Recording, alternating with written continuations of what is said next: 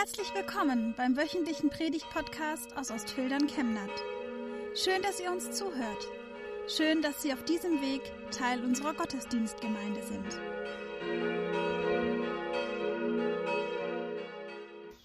Liebe Gemeinde und liebe Konfis, wenn wir uns das fragen, wer bin ich eigentlich und wie sehen mich die anderen, dann hat es zumindest bei uns hier ziemlich viel mit Leistung zu tun.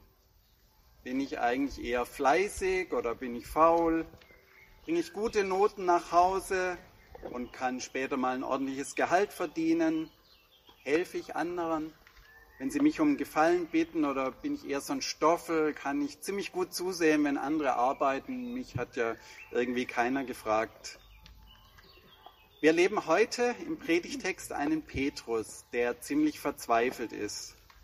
Eine ganze Nacht hat er gearbeitet und nichts hat funktioniert.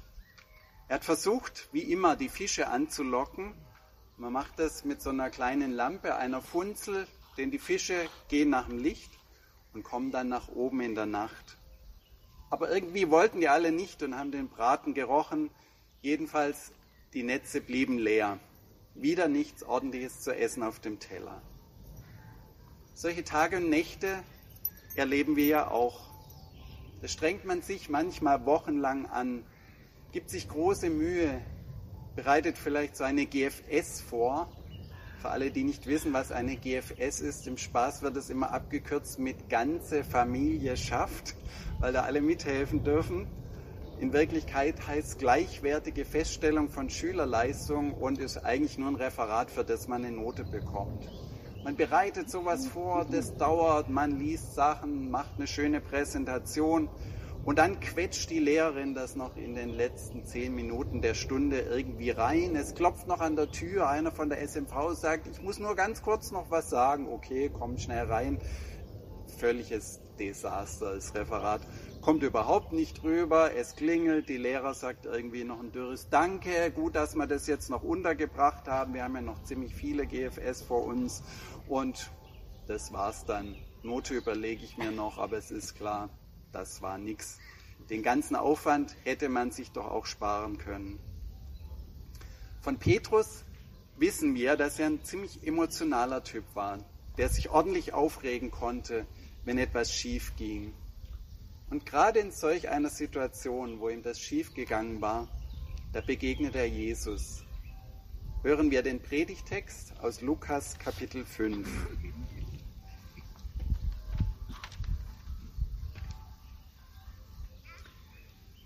Einmal drängte sich die Volksmenge um Jesus und wollte hören, wie er Gottes Wort verkündete. Jesus stand am See Genezareth. Da sah er zwei Boote am Ufer liegen die Fischer waren ausgestiegen und reinigten die Netze. Jesus stieg in eines der Boote, das Simon gehörte. Er bat Simon, ein Stück vom Ufer wegzufahren. Dann setzte er sich und sprach vom Boot aus zu den Leuten. Als Jesus seine Rede beendet hatte, sagte er zu Simon, fahre hinaus in tieferes Wasser, dann sollt ihr eure Netze zum Fang auswerfen. Simon antwortete, Meister, wir haben die ganze Nacht hart gearbeitet und nichts gefangen. Aber weil du es sagst, will ich die Netze auswerfen.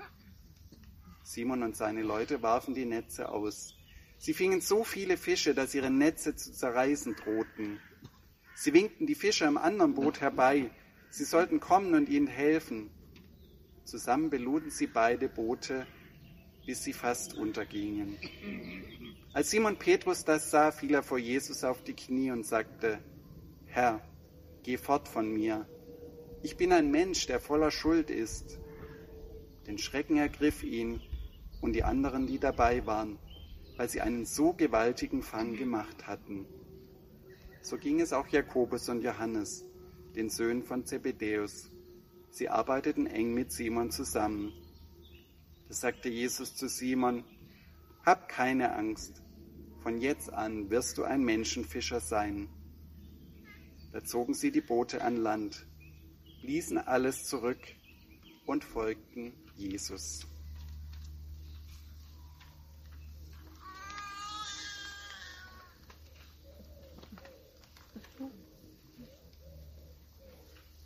Da steht nun also plötzlich Jesus vor dem frustrierten Petrus, und sagt zu ihm, fahr raus in tiefes Wasser, jetzt mitten am Tag, versuche es nochmal, aber jetzt unter erschwerten Bedingungen. Denn jeder Fischer weiß, dass man am Tag praktisch keine Chance hat, diese Fische anzulocken. Fahr hinaus in tieferes Wasser. Das Leben mit Jesus ist aufregend, denn Jesus mutet uns etwas zu. Manchmal sind das durchaus Dinge, die ein bisschen verrückt klingen, die unserer Alltagserfahrung widersprechen. Jesus sagt, komm heraus aus deiner Komfortzone. Nur dann erlebst und lernst du etwas Neues. Man muss da nicht gleich in Panik geraten, aber manchmal ist es nicht so einfach, sich aufzuraffen. Wenn Jesus zum Beispiel sagt, sprich diese Person an, klär das nochmal mit dem Streit, der neulich war, bitte um Entschuldigung. Oder wenn Jesus uns aufs Herz legt, anderen zu helfen, muss es gerade der sein? Ja, der muss es sein, sonst macht es nämlich keiner. Ich hoffe, jeder hat diese Stimme Jesu, fahr hinaus in tieferes Wasser, schon einmal gehört oder wird sie demnächst hören. Wie verhalten wir uns? Was sagen wir zu Jesus, wenn wir so einen Auftrag bekommen? Sagen wir, Jesus, du hast keine Ahnung von meinem Leben, du kennst mich nicht, vergiss es, ich mache das nicht. Oder machen wir es halbherzig, ohne Lust, so dass klar ist, dass es schief gehen muss. Und hinterher sagen wir zu Jesus, das war nicht von dir. Bin mir sicher, ich habe deine Stimme falsch verstanden. Oder machen wir es tatsächlich wie Petrus, wagen etwas und gewinnen schließlich. Weil du Jesus es sagst, mache ich das, auch wenn es meiner sonstigen Lebenserfahrung widerspricht. Jesus fordert uns heraus, aus unserer Komfortzone herauszugehen. Und was Petrus dann erlebt, ist ein echtes Wunder, obwohl es gar nicht den Naturgesetzen widerspricht. Wir denken ja immer, echte Wunder, die müssten den Naturgesetzen widersprechen, aber das ist gar nicht so. Die eben erst geflickten Netze, die drohen zu zerreißen, so voll sind sie. Zwei Boote können kaum die Last tragen und was Jesus hier schenkt, ist der Lebensunterhalt für viele Tage. So könnte es eigentlich weitergehen. Petrus hätte jetzt viel Freizeit, könnte sich auf die faule Haut legen, Netflix-Filme in Dauerschleife anschauen und ab und zu eine Party mit frischen Fischen schmeißen. Leben im Überfluss. Aber es geht anders weiter. Denn der Fischsegen ist nur ein Zeichen. Wenn du, Petrus, auf mich hörst, dann fehlt es dir auch sonst nicht an dem, was du zum Leben brauchst. Uns Christen wird nirgends versprochen, dass wir durch ein Leben mit Jesus reich, wohlhabend werden, dass wir Millionäre werden, wenn wir Jesus nachfolgen. Aber es gibt ein anderes Versprechen, das wir in der Bergpredigt hören. Dort sagt Jesus nämlich, macht euch also keine Sorgen, fragt euch nicht, was sollen wir essen, was sollen wir trinken, was sollen wir anziehen. Um all diese Dinge dreht sich das Leben der Heiden. Euer himmlischer Vater weiß doch, dass ihr das alles braucht. Strebt vor allem anderen nach seinem Reich und nach seinem Willen. Dann wird Gott euch auch das alles schenken. Trachtet zuerst nach dem Reich Gottes, so heißt es bei Luther, und nach seiner Gerechtigkeit, so wird euch das alles zufallen, was ihr zum Leben braucht. Wer Jesus nachfolgt, das ist eine Erfahrung, die schon viele Christen gemacht haben, der bekommt oft über Bitten und Verstehen hinaus auch das geschenkt, was man im Leben braucht, sodass man sich keine Sorgen um seinen Lebensunterhalt machen muss. Ich habe oft die Erfahrung gemacht, dass Leute, die sich zum Beispiel in der Jugendarbeit engagieren, dass denen nicht die Zeit für die Schule fehlt, sondern dass sie umgekehrt in der Jugendarbeit so viel lernen, was ihnen dann auch für die Schule und für das spätere Leben zugute kommt. Alle Dinge, die man für Jesus tut, wirken sich oft auch im Leben positiv aus. Als Petrus dann dieses große Wunder erlebt, da gibt es eine ziemlich ungewöhnliche Reaktion. Ich weiß nicht, wem das auch so ging. Statt Jesus um den Hals zu fallen vor Begeisterung, das würde man doch eigentlich erwarten, da fällt er auf die Knie, bekommt furchtbare Angst. Er will Jesus wegschicken und sagt zu ihm, ich bin ein Mensch, der voller Schuld ist. Was hat Petrus denn da gespürt? Er ist in Jesus Gott begegnet, dem heiligen Gott, dem wir nicht gerecht werden können, egal wie viel wir tun. Man kann ja fröhlich vor sich hin leben und denken, ich bin ein guter Mensch, aber wenn man wirklich Gott begegnet, dann merkt man, das stimmt so nicht. Jedenfalls nicht immer. Ich habe in meinem Leben schon so viel Schuld auf mich geladen, dass ich es in der Gegenwart Gottes nie aushalten würde. Das spüren wir, wenn wir Jesus und dem heiligen Gott begegnen. Ohne dass Gott uns die Schuld vergibt, können wir tatsächlich nicht mit ihm leben und in seiner Gegenwart bleiben. Deshalb beten wir auch mit jedem Vater unser und vergib uns unsere Schuld.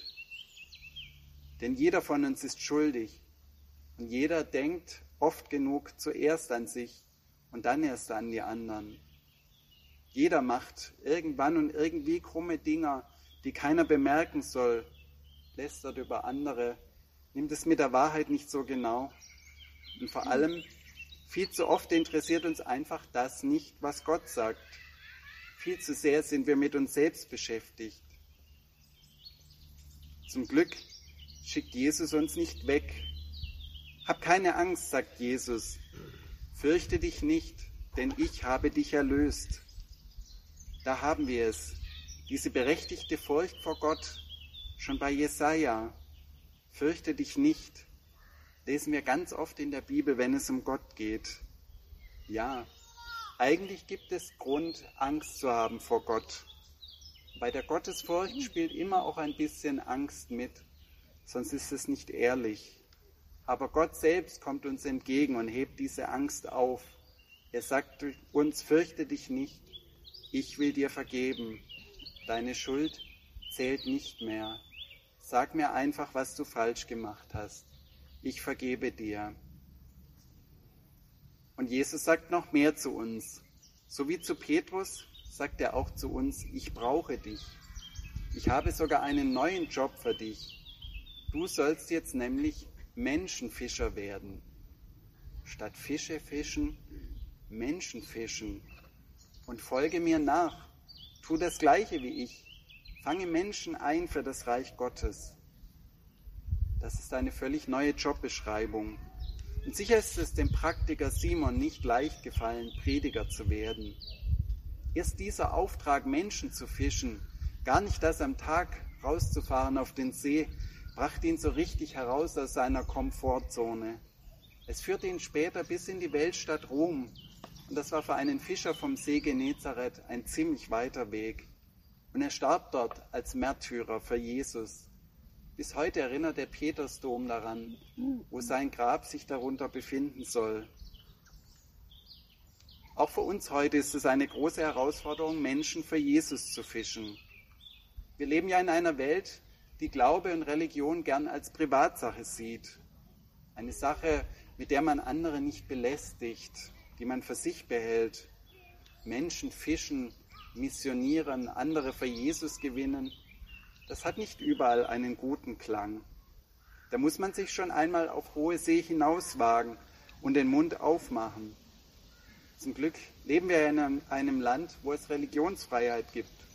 Uns kann nicht viel passieren, aber Bekennermut braucht es trotzdem. Wenn man dazu steht, dass man Sonntagvormittags keine Zeit hat, weil da Gottesdienst ist und er einem viel bedeutet. Wenn man einen Arbeitskollegen in den Hauskreis oder gar zu einer Evangelisation einlädt. Wo sind wir gefragt, die Netze auszuwerfen und Leute einzufangen für Jesus? Jeder kann sich selbst überlegen, wo das in nächster Zeit dran wäre. Wer einmal ein gutes Wort von Gott hören müsste, um die Erfahrung von Petrus zu machen, ja, Gott lässt uns Wunder erleben, nämlich dann, wenn wir seinem Wort etwas zutrauen.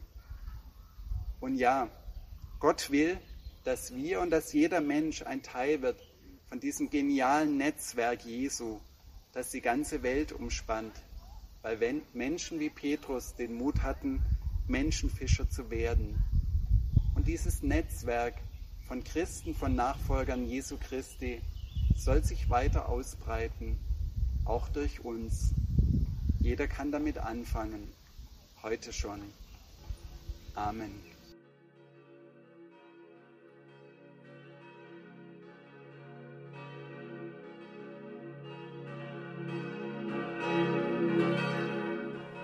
Wir wünschen eine gute und gesegnete Woche und hoffen, dass Sie nächste Woche wieder dabei sind oder wir dich beim nächsten Mal im Gottesdienst vor Ort sehen. Weitere Infos zur predigenden Person und zu den Angeboten unserer Kirchengemeinde findet man auf unserer Homepage chemnat-evangelisch.de.